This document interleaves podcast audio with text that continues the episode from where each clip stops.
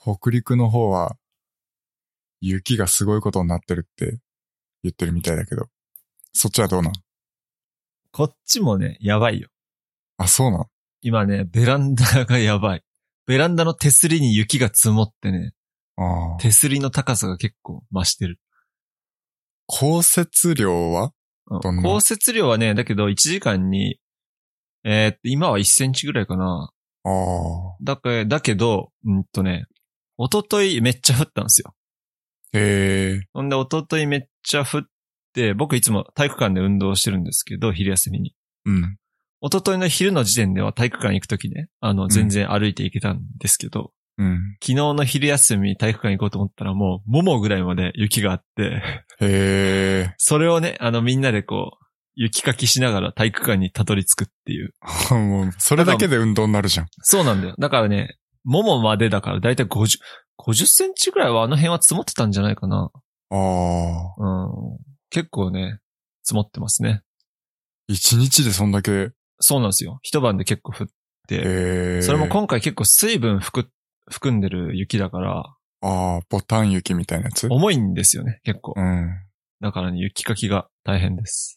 へえ、そうなんですね。関東人なんで雪結構好きなんですけど、初めて嫌いになりそああ。大変だよね、やっぱ雪、ずっとあると。う。そうなんですよね。あの、歩ってジムに行きたいんですけど、うん。これだけ雪降ってるとなんか、家から出たくなくなる。うん。そうだよね。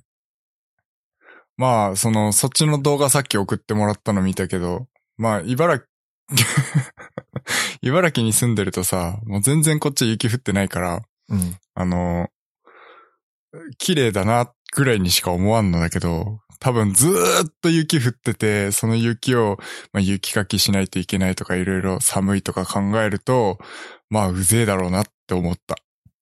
雪国の人はだから雪嫌いなんですよね。多分そうだよね。うん。あとはやっぱり、こう、雪国は冬場運動不足になるっていうのはめっちゃわかる。ああだけど外雪かきで疲れるけど、ーあー。 雪かき以外で外に出た出たくなくなるから。なるほどね。うん。でもなんかその雪かきをする、して、毎年さ、もう強制的に体を動かさないといけないっていうところでさ、なんか長生きの人が多いって聞くんだけど、え病院の人って。マジでうん。自そ分んなことのないかな住んでるところはね、短命県ですよ。あーまあ。それはなんかさ、食生活とか文化とかもあるかもしれんけど。いや、だけど、運動不足絶対あると思うよ。歩かないもんだって。雪かきだけで歩かないよ。あ、そうなんだ。冬場は。だって車だもん、全部。ちょっとしたとこ行くのもさ、あ雪降ってたら危ないし、雪降った後凍ってたらツルツルで危ない し。あ。うん。そうなんだ。うん。まあ、どっちがいいのかなわかんないけどう。んだから、やっぱり経済活動をする上で、なんか、東京が首都になる理由はなんとなくわかる気がする。なるほどね。札幌とかが首都になっちゃうと、うん。やっぱり冬場はきつい気がするな。なるほどうね。ん。あとね、この間久しぶりに関東に行って思ったんだけど、関東人ってマジでダウンジャケット絶対にいらないと思。あ、そううんダウンジャケットみんな買うじゃん。う。まあね。いらんよ、絶対。それはね、例えばスポーツとかで、うんサッカーとかでさ、うん、外に何時間も立ってるとか、外にね、釣りで何時間もいるとか山登りでいるなら、りわかるけど、通勤とか退勤とか、そのぐらいで電車に乗るぐらいだったら、うん。うんダウンジャケットはいらねえかなまあ、そうね。あの、それもガチな、ガチなダウンジャケットの話ね。あの、ユニクロとかの、こう、軽めの、ウルトラライトダウンみたいなのあはあ、いうのだったら全然いいと思うけど、こう、ノースフェイスとか、うんカナ。ダグースとか着てる人いるじゃん。はいはいはい。あの、ハイブランドあのさ。と登山みたいな。 そうそうそう。使うやつねそういうやつは絶対にいらない。なるほどね。うん。まあ、おしゃれだからっていうのもあるんだろうけど、東京人の場合特に。うん。うん。まあ僕は結構もうあの、なるべくシンプルにしたいから、インナー着込むタイプなんですよ。同じです。ああ、やっぱり。そう。だからあの、ユニクロのさ、極段の、あるじゃん。極端ヒートテックね。そうそうそう、ヒートテック、ヒートテッ ク。ヒートテックが出てこなかった、今。そう、俺、あの、ヒートテックの、だから、桃引きっていうか、スパッツみたいなやつと、そうそうそうそう。上もヒートテックにして、俺も結構インナーをがっちり着込むタイプ。だから、その秋口から春まであんまり見た目は変わんないですね、う僕んうも。んうん。あとは、自分もインナーダウン着て、うん。上にはそんなに、こう、ガチガチのダウンは着ない。まあ、あ、あ、 こっちだと、雪国だと、うん。やっぱりダウンは、本当にマイナス10度とかになるんで、ああ。マイナス10度ぐらいの時は着ますけど、なるほどね。やっぱ車の運転をするときにめちゃめちゃ運転しにくいんですよ。ああ、そうだよね。気太りするっていうか、動きにくいじゃん。ダウンジャケット着ると。うん。だから、やっぱり、うん。普段は軽めのジャケットで、まあ0度ぐらいだったらいけるんじゃないですかねと思いました。なるほどね。うん。そうっすか。いや、てい大うか変そうですね。あれか。2021年一発目の収録そうだね。前回は、一応収前録回、としては12月の大晦日さ大晦日だっけ大晦日だよ。ね。 31うん。だったやんでば、。編集やば。編集マジでだやいろぶ溜まってるねち。ゃんとごめんね。俺が2個止めてるから。 全然大丈夫です。やばい。もう今月いっぱい出そそうだね。う。うん。え、で、27歳になってなんか変わったあー、ま ?7 あ、歳になった瞬間になんか、 老け込んだとかなんかないのうん。あんまり変わんないかな。あー26と7の違いはあんまり。うん。やっぱね、25になった瞬間は結構、荒さかと思ったけど、なんか、ね、いや、俺ね、多分、27まではなんとなくね、うん。まだ20代って感じするんだけど、あー28ってくると、さすがになんか俺やばそうな気する。あーなるほどね。うん。で、そんなこと言ってて、俺ももうすぐ27になるんだけどさ。そうっすね。いやーなんかね、1年がめちゃめちゃ早すぎてちょっと怖くなる。うん。本当だよね。うん。いやー、なんか、うん、早い。早くなった。すごく一年が早くなった。そう。高校の3年間めちゃ長かったのに。うん。ねなんだろう。やっぱりあれだよね。母数が増えてくから、ってことでしょきっと。短く感じるのって。何のボス要はだから高校生の時って、まあ、15分の1とか、18年間しか生きてないうちの1年間だから、まあ、数字的には大きく見えるのよ。あー、なるほどね。そう今まそでれのがこう今、経験値ってことそうそうそうそうそう。で、今は26分の1とか27分の1になってるから、要は、その母数が増える、その年数が増える分の1年間っていう時間がすごく短く感じるようになってくんじゃないかなって思うんだけど。なるほどね。うん。うん。まあ、だけど人間誰しもそうだ、そうな気がする。うん。だからこれからもっともっと短くなってくんじゃないのやばいね。 ?1 年間が。行動しないと。そうだね。本当に。うん。で、えー、レッドブルはありますよ。俺はないです。もう、常、常備してある。マジで。え、大量に箱で買ってるの、いや、スーパーで、やっぱあおの、ー見かけたら、2、3本買ってっていう感じですかね。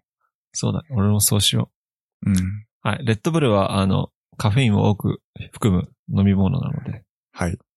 なるべく、たまに飲むくらいにしましょうね。そうですね。私も、あのーポッドキャストの収録の時にしか、レッドブル飲んでいませんので。 ハクさんのものまね。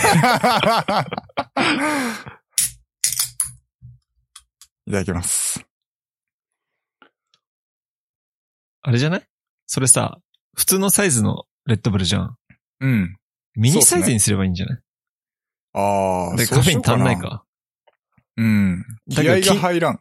筋トレ前とか、スポーツ前にね、レッドブル飲んでカフェイン入れるのは、うん。パフォーマンス上がるらしいですよ。あ、そうなんだ。うん。なんかね、確かにレッドブルとかだったらなんかパフォーマンス上がりそうだけど、あのカフェインっていう意味ではコーヒーはあんまり良くないっていうよね。え、そうなのあの、利尿作用があるから脱水症状になりやすくなっちゃうっていう。ああ、だけど、うん、サッカー選手とかね、結構コーヒーとかも飲んでた人がいるけどな。うーん。まあ、そのパフォーマンスにはあんまり関係ないかもしれないけど、むしろパフォーマンス的に上がる方向に行くのかもしれないけど、あーちゃんと水分取んないとダメですよってこと。う、うんーんそうみたいですね。はい。えーっと、なんかさ、今週結構不思議なことがいろいろあったじゃないですか。ありましたね。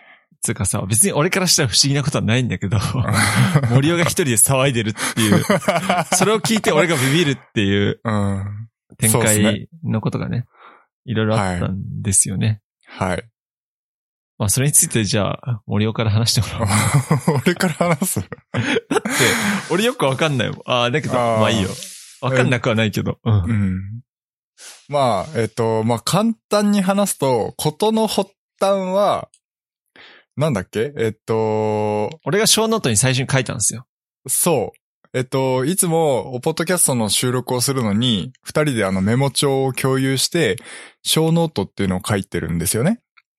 で、その小ノートの、まあ、今回収録する、えっと、027の分の小ノートを、シュンが、急に唐突に、あの、手帳の月曜始まりが許せないっていう、なんかその、題名で、話そうとしたんですよね。で、それを小ノートに書いたんですよ。で、共有されると、僕のところに通知が届くんですよ。メモ帳が更新されました、みたいな。で、その更新された、その手帳の月曜始まりが許せないっていうのを見た瞬間に、実は僕、ゾッとしまして、あの、ノートって僕 SNS やってるって話してるじゃないですか。でそのノートの下書きに、ちょうど、月曜始まりカレンダーを普及普及させたいっていう記事を書いてる途中だったんですよ。えっと、ちょっと聞きたいんだけど、それは、書いて、ほず下書きにしておいたのか、うん。現在進行形で書いてる途中だったのか。そん時は確か現在進行形で書いてた。マジでうん。それは怖い。だだからもうそのパソコンの画面でその月曜始まりカレンダーを普及させたいっていうのがもうすでに下書きとして書かれてる状態で出てたんですよ、パソコンマに。ジであ、そう、うんそうだったんだ。そう。あの、なんか下そ書のき状態だでったんで、すよ何個もある下書きの中に うん。あるやつなのかなって思ってたんだけど。でも下書きはでもたくさんあんの、実は。あ、俺もあそうだよるんだけ。ど、その中の一個で、ちょうど書いてた。要はその、年明けになってから思ったことだから、うん。うんそう、それについて書こうと思って書いてる途中に、まさかの旬がそういう、えっと、小ノートを更新して、うわっと思って。なるほどね。そう。だからまあ、ずーっと昔に、うん。なんかその月曜始まり派と日曜始まり派みたいなので、うん。なんか話はし話たよをね。しうたんことがあるんですよね。そう、だから俺森尾の考えは別に知ってるわけよ、前から。うん。う。うんそれがでももう、何年前あれいや、忘れた。もう忘れる、いつ話し6、たか忘 れた。 6年前ぐらいだと思う、多分。そんな前 多分。うんだって、だって2014年 ?5 年ぐらいに、うん多分お、おぽ、あの、ワンプラスワン結成して、うん多分直後ぐらいだったと思うから、マジか。うん多分5、6年前だと思うんですよね。のがまさに今、同じタイミングでこういうことを思い始めるっていう、怖すぎる。怖すぎる話があって、うんまあ、それだけだったらまだ良かったんですよね。あ、確かにね。確うかに。ん。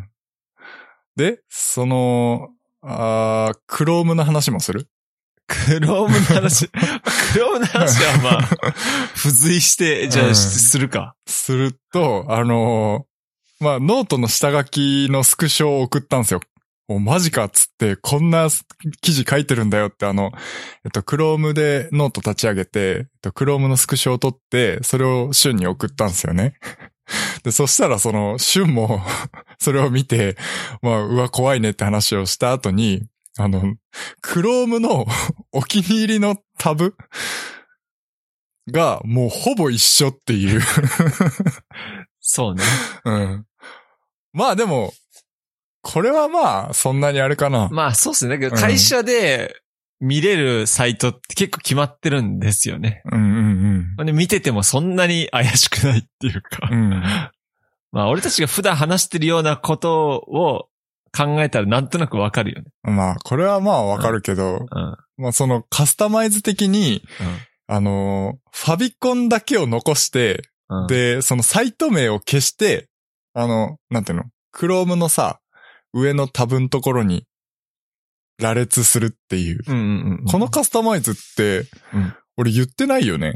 行ってない行ってない。これは違う人に教えてもらっあ、そうなんだ。た。うん。あーいや俺も、うん知り合いの人が、これやってて、マジでこれどうやんのかなと思ってたんだよ。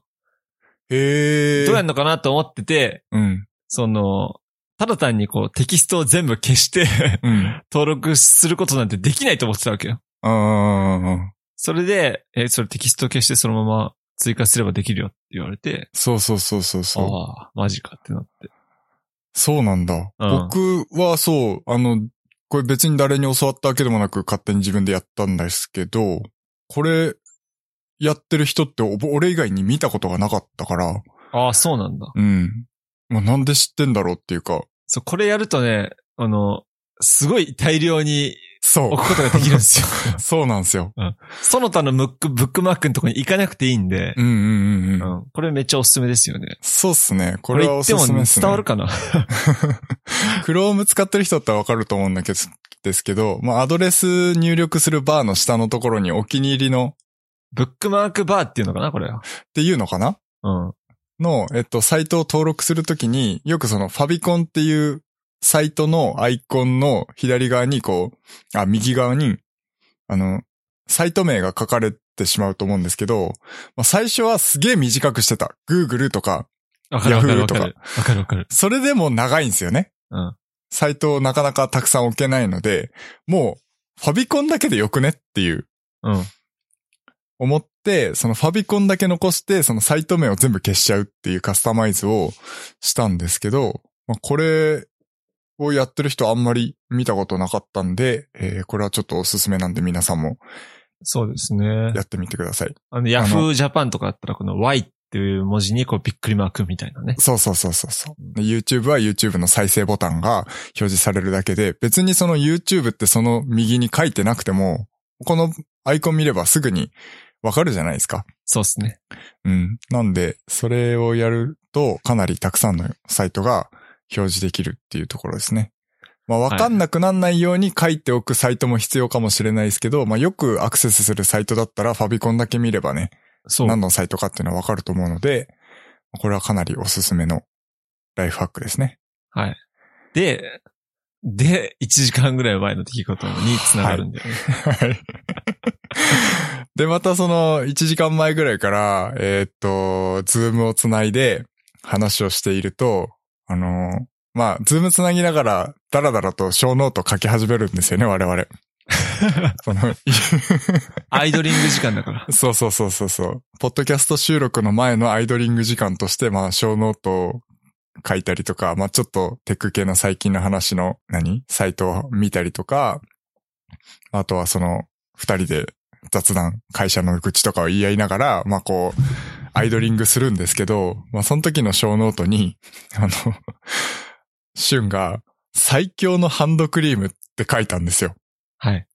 もうこれ僕全身鳥肌で、 一人で怖いって言ってるからもう 何、何かなと思って。怖い怖い怖いっつって。あのーこれもノートの話なんですけど、これはですね、あの、結構昔に書いたノートの下書きなんですけど、だから公開してないんですよ。公開してないから、旬の目には絶対見えてないんですけど、あのーノートの下書きの中に、もう一言一句、もうそのまま、最強のハンドクリームっていう題名で、 ハンドクリームをおすすめするノートを書いてるんですよ。結構な字数で。でそれを、もうあの、速攻であの、写真撮って送ったんですけど、いや、これもびっくりだよね。 ああ、そうね。なんか、考えること は、考えることは一緒っていうか。ねえ。怖ないな何が起きてるんだろうっていうぐらいに、うんこんなにこう、一緒のこと考えてるというか、もうなんか怖運、運命的というか。 やだわ。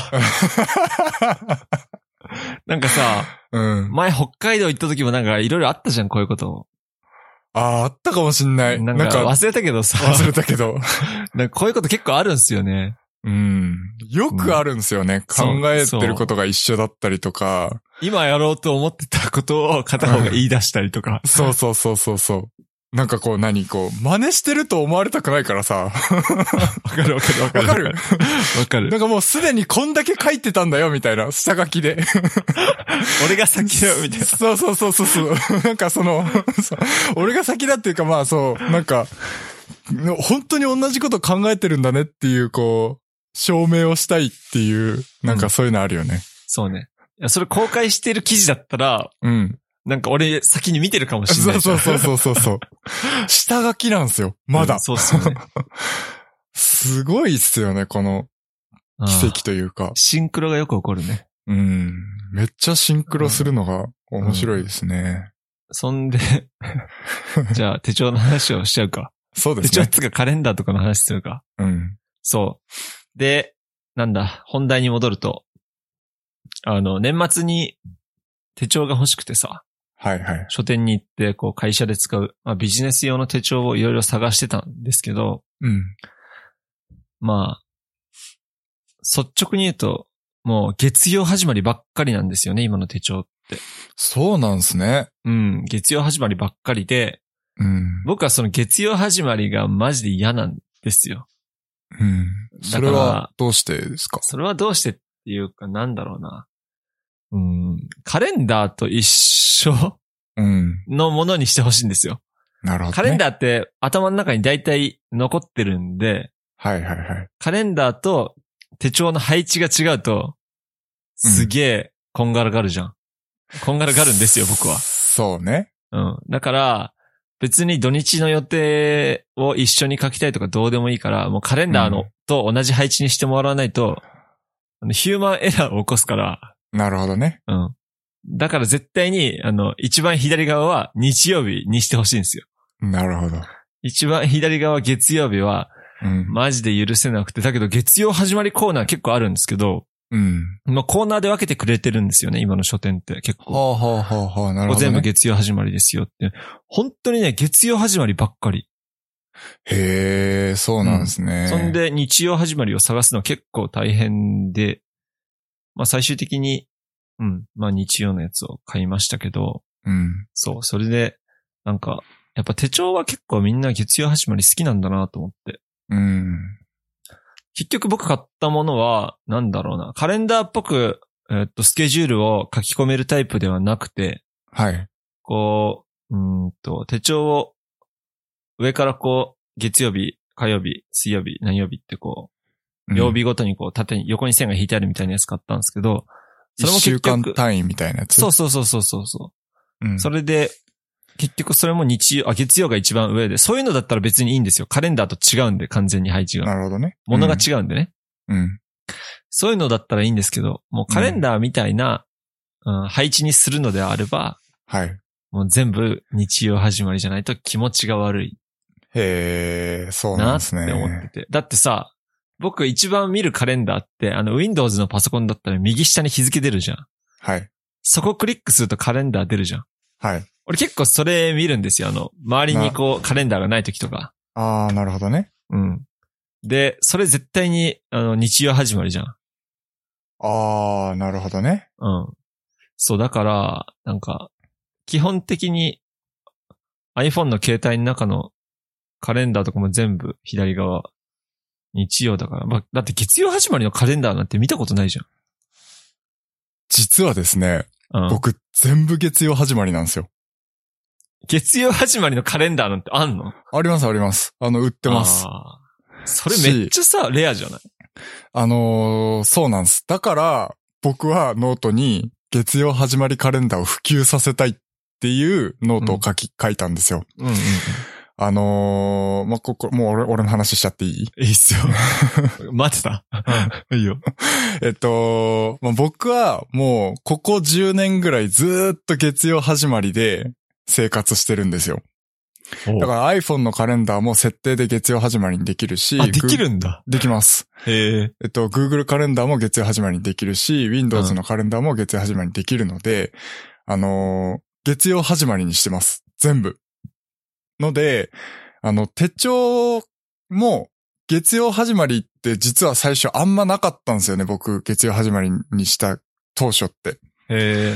それが、最近はかなり手帳は月曜始まりが増えてきたなっていう印象ではあったんですけど、なんか旬が言うようにも月曜始まりばっかってなったから、ちょっと嬉しくなったぐらいだよ、実は僕。うんそうなんですよ。結構書店に行くと月曜始まり多かったですね。うまあ、その月曜始まりカレンダーって、あの、手帳は月曜始まりが多くなってきても、そのカレンダーの月曜始まりって本当に最近あんまりないんですよね。ん。最近っていうか俺、見たことないよ。手帳でしか見たことない。ああ。まあ、なんで日曜始まりになったかっていうと、なんかその、遡ること、キリストが復活した日うんうん、そうですね。が、えっと、日曜日として、で、それを週の始まりとするみたいなうん。まあ、話があったわけですよね。暦的にはそうだよね。 うん。んだから日本人のほとんどは関係ないんですよ。日曜始まりっていうのって。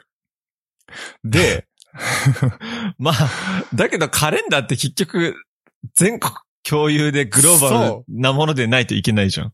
そうなんですよね。うん。で、その、国際標準規格によると、あの、始まりの日は月曜日ってなってんですよ。あ、そうなんだ。そう、一週間の始まりは月曜日とするっていうふうに決まっ、あの、ISO では決まっていて、うん。で、ヨーロッパでは、ほとんど、その、月曜始まりのカレンダーなんですよ。あ、そうなんだ。はい。へえ。で、まあ、アメリカは、基本的に日曜始まりが多いらしへえ。い。で、まあ、日本でも、まあ、もちろんだけど、日曜始まりが多いっていう感じらしいんですよね。なので、えー、まあ、週の始まりは日曜日っていうのが、まあ、日本とかアメリカではもう一般的になっているんだけれども、基本的にその我々月曜日から仕事が始まるじゃないですか。うん。で、金曜日まで仕事をやって、土曜と日曜って要は2連休なわけですよね。はい。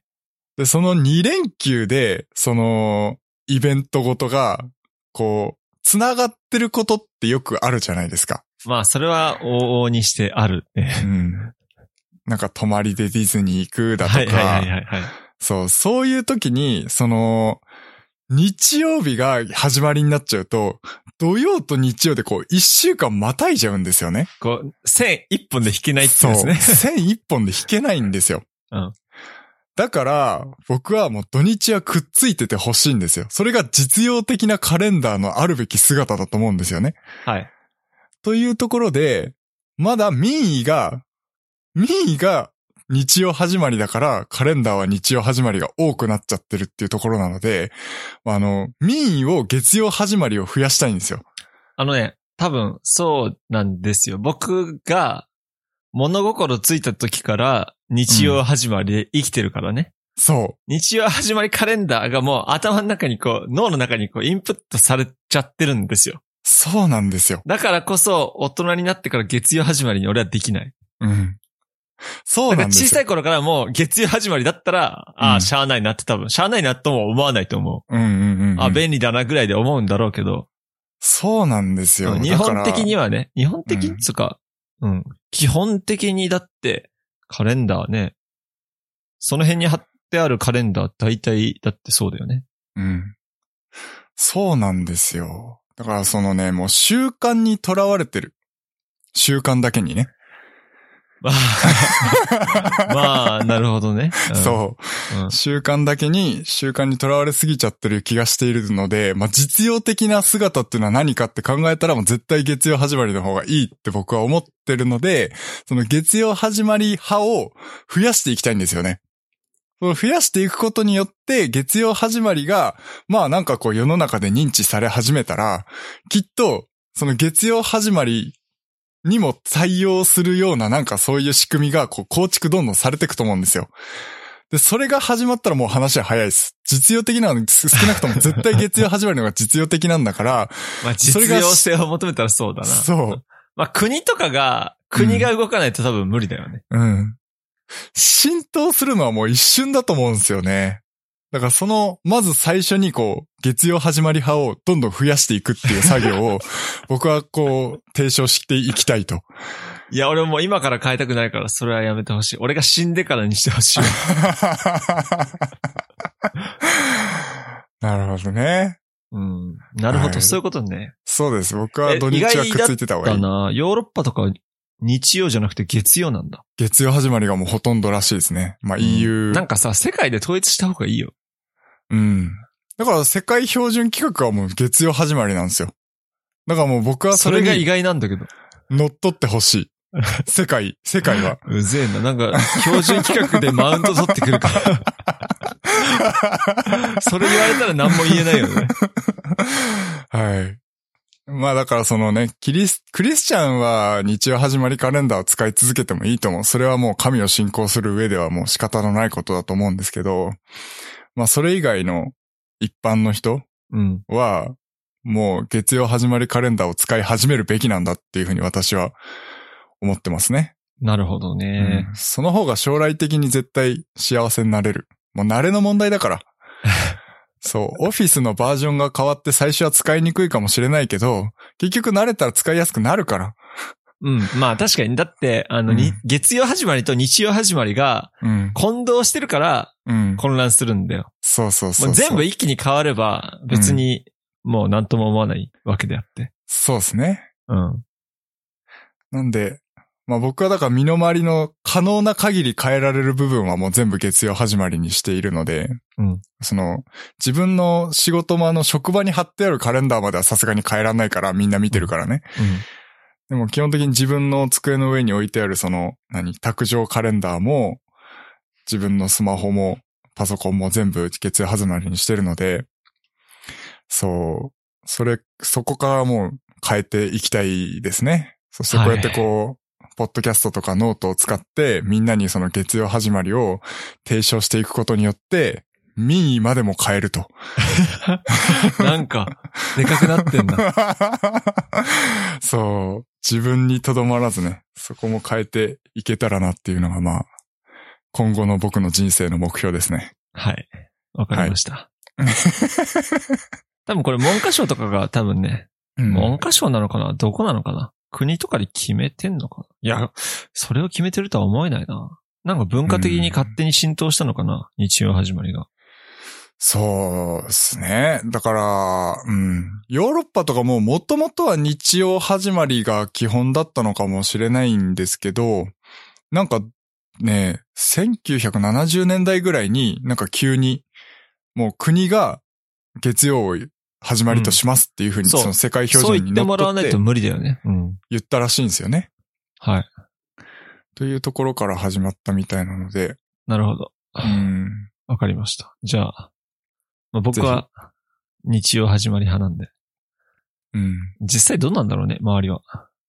どうなんですかねやっぱ手帳はでもすごい増えてきてるみたいですね、月曜始まり。なんか調べたところによると、半分以上がもう月曜始まりを使ってるっていう話がうん。あるみたいで。うん。まあただ、やっぱりその日曜始まり派の言い分としては、やはりそのカレンダーと一致させたいっていうのがやはりかなりうん。大きい理由みたいなんで、じゃあカレンダーを月曜始まりにすればいいっていう僕うのん逆説論ね。なるほどね。というところで。はい。頑張っていきましょう。はい。それで、おすすめのハンドクリームは何なの僕、あ、そう、その話でいくと、うん。僕のおすすめのハンドクリーム、最強のハンドクリームはですね、あの、キャンメイクっていうメーカーですキね。ャンメイク使ってんのそう。かわいいじゃん。かわいいでしょ プチプラじゃん、プチプ ラ。そう、だから男の人にはあんまり馴染みないかもしれないでキすャけンど。メイク東京ね。そう、キャンメイク東京ってその、化粧品関係のメーカーなので。そうですね。あの、基本的にプチプラって言って、こう、なんでしょうね。高校生とか、うん。 20代前半とか、比較的安い化粧は品そをう売でってすいね。るブランドですね。はい。の、えっと、Make Me Happy っていうハンドクリームですね。それってなんですけ、ど松清とかに売ってんのえーっと、僕が買ったのは、ワングーですね。ワングーに売にっててんのわかるワングーってわワかングるかなーに売ってんのそう。そもそもワングーって全国にあんのそれがわからん。まあ伝わる人には伝わるでしょ。うん。ワンダーグーっていう、そなんの、か、あれ何屋さん文房具とか、文房具とか、本とか本とかゲームとか、うん。まあそういう、まあサブカル系の、レンタル CD とかやってんだっけ今はね、ツタヤが買収したんで、ツタヤになってますね。なるほどね。で、まあ、その多分コスメ関係売ってるとこだったら割と売ってるんだと思うけど、そのキャンメイク東京のメイクミハッピーっていうハンドクリームが、すごいいい匂いなんですよ。で、僕へー使ってる、なんか人気なのはホワイトっていうモデル匂いらしいんですけど、僕が使ってるのはブルーってやつですね。まあ、やっぱその匂いって結構好みがあると思うので、ぜひその店頭に行って、あの、 匂いを嗅いでほしい。なんか、広告みたいになってんね。 あの、ぜひ、その、試してみてほしいんですけど、僕が好きな匂いはブルーっていうモデルですね。ホワイトとブルーとグリーンっていうのが3種類あって、それの中の、えー、ブルーが僕は好きですね。すごいいいい。匂いで、いくらぐらいなのえーっと、30g 入ってて、550円ですね、税込み。安いじゃん。まあやっぱ、キャンメイクだもんね。キャンメイク安いもん、結構。安いですね。うん。まあ、もともとそのニベアのやつ僕使ってたんですけど、 結構手荒れが結構ひどいんですよ。うん。もともと。で、手荒れするんで、えーっと、ニベアの、まあ、200円ぐらいのやつ使ってたんですけど、ニベまあアのその真っ白のやつ。えっと、そう、無なんか臭のやね、つ。えっとね、なんだっけかな。ニベアってあの、真っ青のやつと、うんうんうん。そのなんかちょっと潤い、なんとかみたいな、ちょっとこ潤いうプ、ラス的なやつがあるん だ。そう。なんか、ニベアってなんかすごいクリームクリームしてるんだけど、うん。さっぱりニベアみた いな。 さっぱりニベアさっぱりニベア。ちょっと待って、すぐ持ってくる。えっとですね、ニベアソフトってやつですね。あー、見たことありそうでないな。あ、ないんだ。それだけど多分、ドラッグストアに、どこのそうそうそうそドうラッグストアにでもありそどこのドラッグストアにも売ってるし、コンビニでも結構売ってるかな。う。うーにん。ニベアソフトってやつをよく使ってたんですけど、まあ、その僕の友達の女性の方が、これめっちゃいいよって、あのーごめんなさい、僕が聞いたんですよ。うんあの、すごいつ使ってて、あの、すごいいい匂いだねって話をして、で、それをちょっとおすすめしてもらって僕も買ったんですけど、えー、すごくいい匂いなハンドクリームなんで、ぜひ使ってみてほしいなと思います。はい。そちらは、そんでね、あの、僕は結構ね、あの、プチプラっていうか結構高いんですよ、地味に。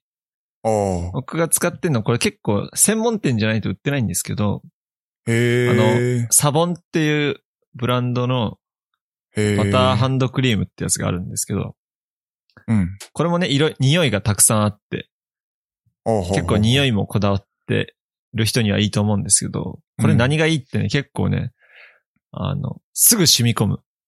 おお。うん。あとはこう、オイルとかも含んでるからね、本当に肌にいいっていうことで、へえ。何よりなんか、ね、染み込みの速さが僕は好きですね。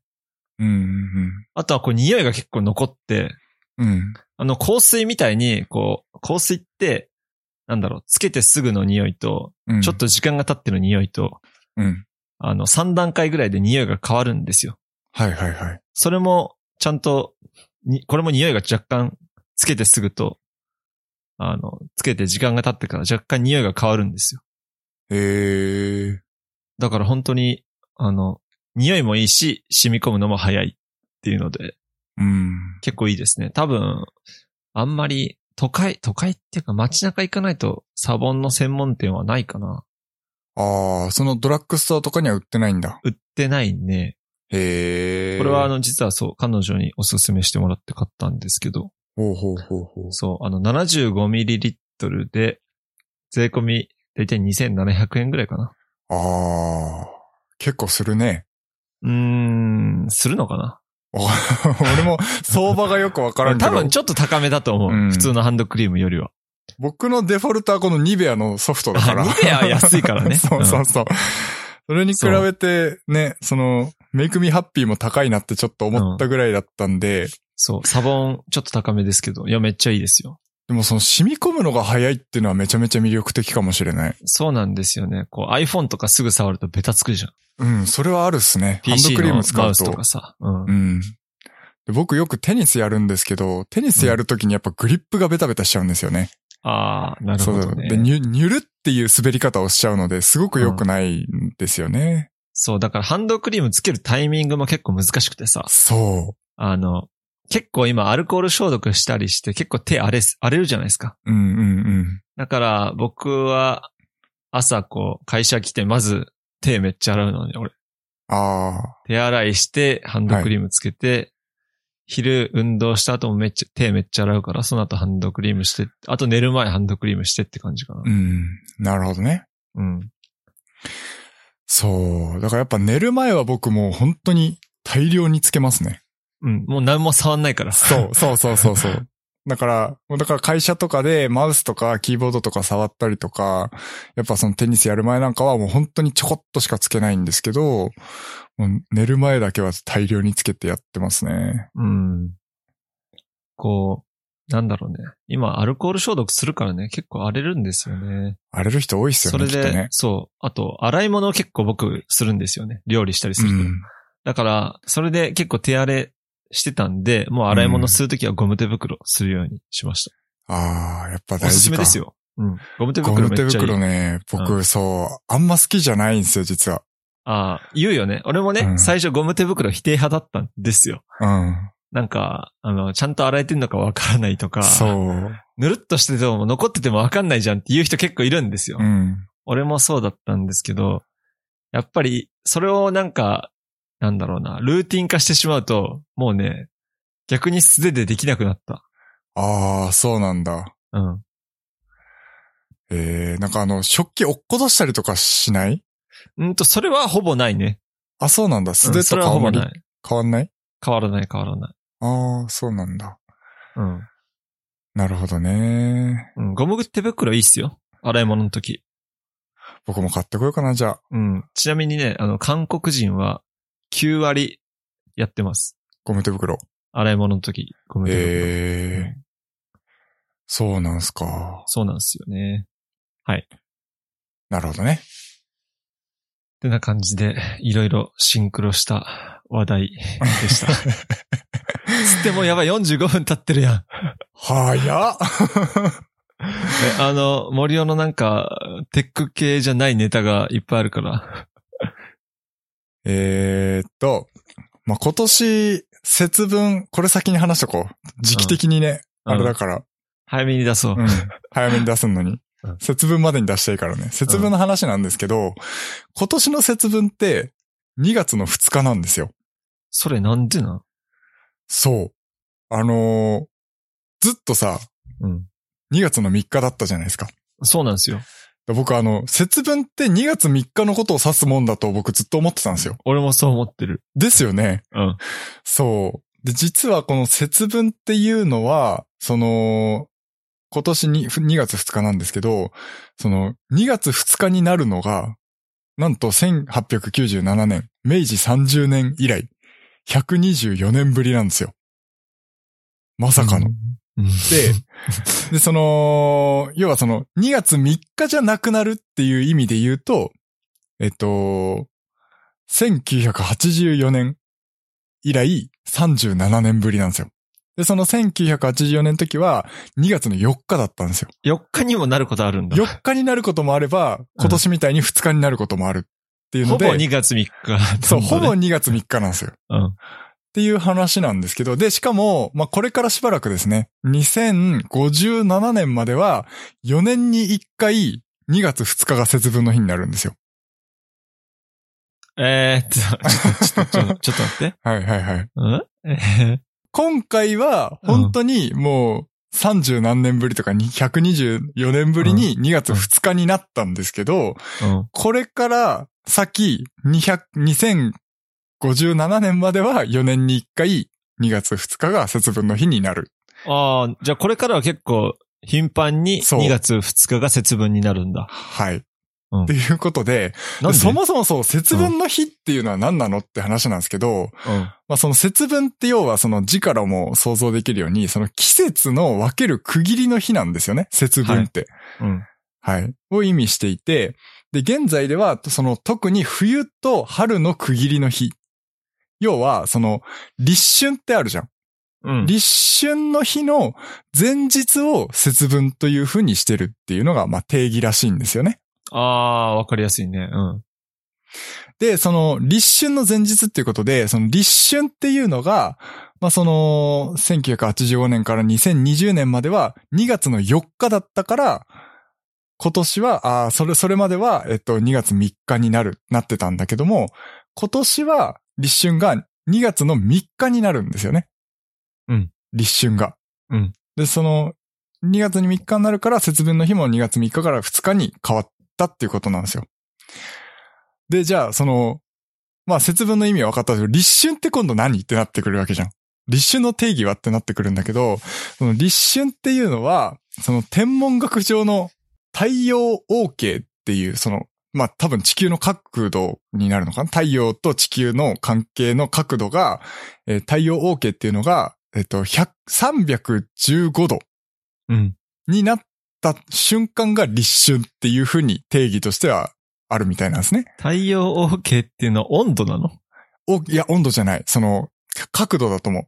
太陽に対して地球がどういう角度になっているかっていう角度だと思うんだけど、あー、それ315度そう、の角度ってことね。 315度の角度になったうんうんうんうん。時うんの瞬間が、まあその太陽から見たその角度が、えっと、315度になった瞬間が立春っていう風になっていて、で、その立春っていうのが動けば、要はその節分も変動するっていう話らしいんですよね。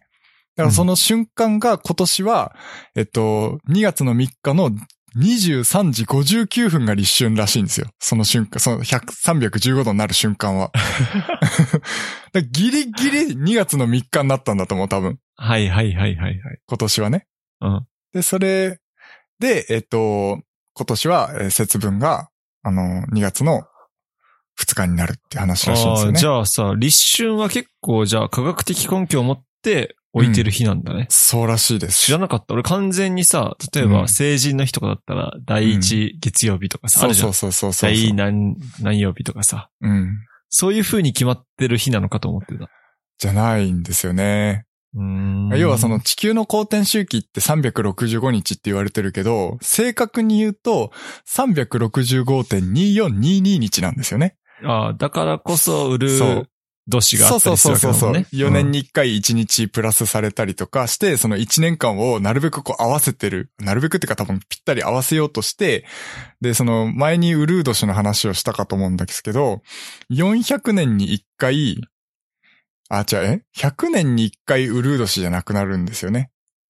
うん。うん4年、4年に1回ウルード氏ですけど、100年に1回はウルード氏じゃない日があって、で、400年に1回ウルード氏の日が出てくるっていう、なんかその、ぴったり1年間を合わせるための、なんかそのウルード氏の計算の仕方っていうのもあったりして、で、まあそういうのの関係で、えー節分とか立春の日も、まあ科学的根拠に基づいて決まってるらしく、今年はその節分が2月の2日になるっていうまあ、かなり久しぶりの2月の2日らしいので、まあ、ちょっと今年は特別に、えー、感じてもらえればなっていう。 いやー雑学ですね。雑学ですよね。面白いですよね。そう、こういうね、太陽系とか、こう、なんつうの、暦うん。これって本当に最初に考えた人っていうか、うん、これをちゃんと。と計算している、まあ、コンピューターとかがあるんだろうけど、うん。すごいよね、昔の人とか。まあ、そ今うのです人ねもそうなんだろうけどさ。うん。だから、まあ、面白いっすよね。こういう。面白いよね。うん。その太陽 OK のゼロ度ってどの位置なのかっていうのも、またそれもちょっと気になります。 何をもってゼロとしたのかっていうのもちょっと気にななりますけどね。太陽 OK 自体初めて聞いたわ。俺も今回初めて聞きました。だからその光点の中のどっかの位置がゼロになって、そっからそのね、地球が光点する角度が、その太陽 OK だと思うんだけど、それはちょっとごめんなさい。適当かもしれん。うん。まあそんな話が今年の節分のちょっと特別ですよっていう話ですね。はい。なるほどね。節分ってさ、うん恵。方巻き食うんだっけ、そうそうそうそうそう。ああ。豆投げて鬼退治して、恵方巻きを食べる日ですね。うん ざっくり。いや、まあそうでしょ。うん。恵方巻きって毎年食べてる いや、一人暮らししてからは絶対食わないかな。ああ、家族と行った時はやっぱやったよ実ね。家にいた時はやってたわ。うん。うん。やっぱその習慣があるから、だけどさ、恵方巻きってさ、俺ら小さい時からあったっけあったあったあったよ。あったか。なんか俺さ、うん、あったか。いつからあの文化あんの親の子供の時代からあんのあれ。わからんけど、もともと発祥は大阪とかだったんだよね、確か。へえ、なんか恵方巻きもなんか、バレンタインとかと同じく消費者を、なんか、そうそうそうそう消費させるための作戦だろうなと思って、俺、ああいうイベントはあんま好きじゃないんだけど。うん。もともと大阪かなんかどっかの文化で、それをなんかあの、セブンイレブンだけかなが広めたっていう 説がへえあった気がする。なんか恵方巻きってさ、買うもんじゃないじゃん。家で作るものじゃん。そう。それが楽しいよみんなねさ。、そう。だけど結構みんな買おうとして、うん。お店もいっぱい用意して結構たくさん廃棄みたいになるみたいな。うん。うん。なんそかれねは、ちょみっんとな家で作ればいいのにね。うん。僕は結構そのコッペパンとかでやったりしますけどね、最 近。意味ねえだろ。いや、気持ちだから、要は。なんか最近になって恵方巻きをさ、なんかもうぶつ切りにして食べやすいようにしてあるようなの売ってるわけじゃん、もうあれ、なんかやっぱもう気持ちだから、要 は。意味あるんでしょなんか中にみ8つの ?8 つのもの入れないといけないとかあるんでしょ ?6 つか。あ、そうなんだ。ん。そう。それでなんかその方角向いて黙って食えとか言われたけど、そうそうそうそうそう。アホかって。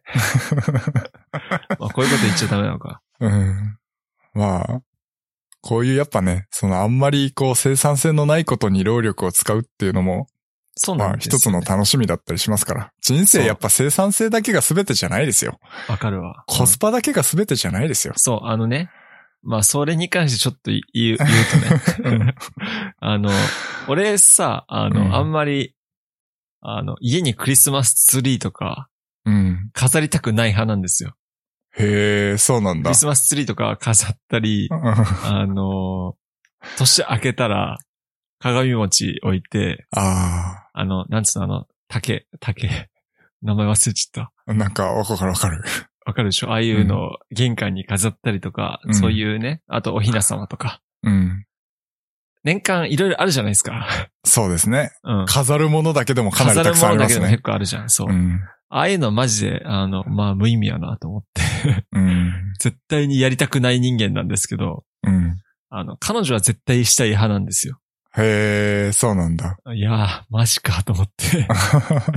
いや、だけど、まあ、そうだよな。なんか、やっぱり、無意味ではないから。うん。うん。やっぱそういうね、なんか、それに価値を見出すっていうか、なんつったらいいのかな。文化に触れるっていう。そう。それをね、ちゃんとみんなで共有してやっていくっていうことも大事なのかなってちょっと最近思い始めた。そうっすよね。うん。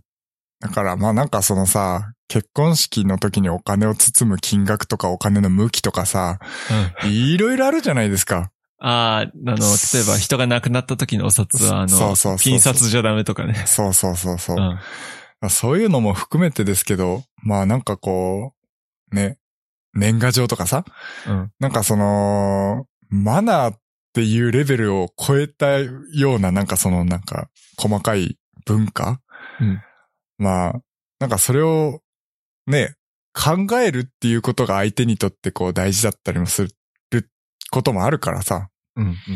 そう。全部そのコスパとか生産性だけで生きてると、なんかつまんなくなっちゃいそうな気そう、がなしんかますよ人ね。生のなんか幸福度が下がりますようね。ん、うん。そんな気はしますね。そう、コスパだけで生きてたら、まあ自炊なんかしな いで、うん。 なんかね。コンビニ弁当の方が絶対安いじゃん。そう、そういうことになったりするしさ。うん。バーベキューとか美味しくないよねとか言い出したら終わりだよね。そう。汚ねえしみたいなね。 そうそうそうそう。 そう、そこじゃないんだよっていう そうなんだとよねころ結構あったりしますからね。その、は目に見えない効果というか、うんうん。そういうのが、ね、実はあったりするっていうところで。はい。そうっすね。なんか、やべえな。もう55分か。はい。ほなんかあるおみくじの話しようか。あ あ、いいよ。あの、iPhone ユーザーの方、まあ、お正月ということで、iPhone ユーザーの方にちょっとお話ししたいですけど、Siri に、おみくじを引いてっていう風にお願いするとおみ、おみくじが引けるっていう、まあ、どうでもいい機能が ある なんんですけど。か俺もね、それ。ね、あの、記事で見たんですよ。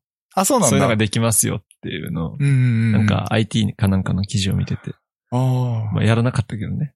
言われてや ったけどね、森尾に。うんまあ、すさっきその二人でやってみたんですけど、まあ私、おみくじを引いてって言ったら、シリがもうな、あの、普通さ、こう、話すじゃん。うん大吉ですみたいな話をするじゃん、シリって。うんもう話もせず、ただ画面上 に、えっと、今回は、は、今日、いえ、何でもありません、みたいな。そういうこと言うのあの、文字が出て終わりました。シリは何も言わないの何にも言わなかったですね。マジでさっき俺やった時はさ、大大大大吉ですみたい な。大大大吉かな。なんすごくないそれ。か、ランダムでやってるん だろうけどさ、うん。ちゃんと教えてくれたよ、最後まで。そうだよね。何々は、なんか、待ち人はすぐ現れるでしょうみたいな。うん。あの iPhone のロック解除してなかったからかなわかんないけど。 喋ってくれんじゃないもう100回ぐらいやれば、もう一回今日出 るんじゃないきゃ、今日ってすごくないいや、まあ、大大凶よ り はいいから。でまあ、なんかわからんけど、俺そういうなんか、電子的なシステムでやるようなのって今日って入れないんじゃねって思ってた。あ、わかるわかる。なんか俺も最初これって大吉しか出ないやつなのかなって思ってた。うんなんか、基地が一番下ぐらいなイメージだったんですようんね。うんうん。うん。あったとしても。いや、今日出るんだと思って。むしろレアじゃねえかっていう。うんまあ、久々に見たよ、今日っていう文字。 なんか末吉とか小吉なら、ああまあちょっとあれかなってなるけどね。。なんか今日って出るんだと思って、 うんなんかちょっとショックでしたよね。うんまあ今年一年今日というこ とで。おい、やめてくれよ。 やめてくれよ。はい。まあそんなところで、えー、まあ僕は実力で何とでもなると思っているので、まあそこううそういうそうおみくじの結果なんか気にせず俺も頑張っね、ていおこみうくかじななんと。てね正直、うん、なんつうの、こう、優越感っていうか、 当たった時は、 よし、頑張ろうってなるそうし、うん。あの、低かったら低かったで、ああまあ、こんなん気にしなきゃいいやってなりゃいいんだよ。 そうっすね。うん。所詮おみくじだから。この一年実力で幸せを勝ち取っていきたいと思いますので、皆さん今年もよろしくお願いします。ご視聴よろしくお願いいたします。そんな感じですかうん、そうっすね。まあ皆さんからのお便りお待ちしております。す どこからあれメールアドレス公開するって言って全然公開してないよあれメーね。ルアドレス公開してないんだっけしてない。ごめんなさい。えっと、もう ?OPO。違う、違う、違う、多分。 はい。まあ、あの、コメント欄。コメント欄はあるよね。なかコっメたンっけトはある。コメント欄は確かあるので、えーぜぜひ、ひあコの、フメィンードバトッをクをお願いいたしお願いします。もう全然あの、悪いことでもいいことでも、うん何でもいいので送っていただければと思います。そう聞いてますよってアピールだけでもいいですね。ます。うん。絵文字1個でいいから。はい。はい。ということで、えー今回は、えー hpk.jp スラッシュ、おポッドキャストスラッシュ027で、小ノートの方を公開しておりますので、そちらの方もよろしくお願いします。それではは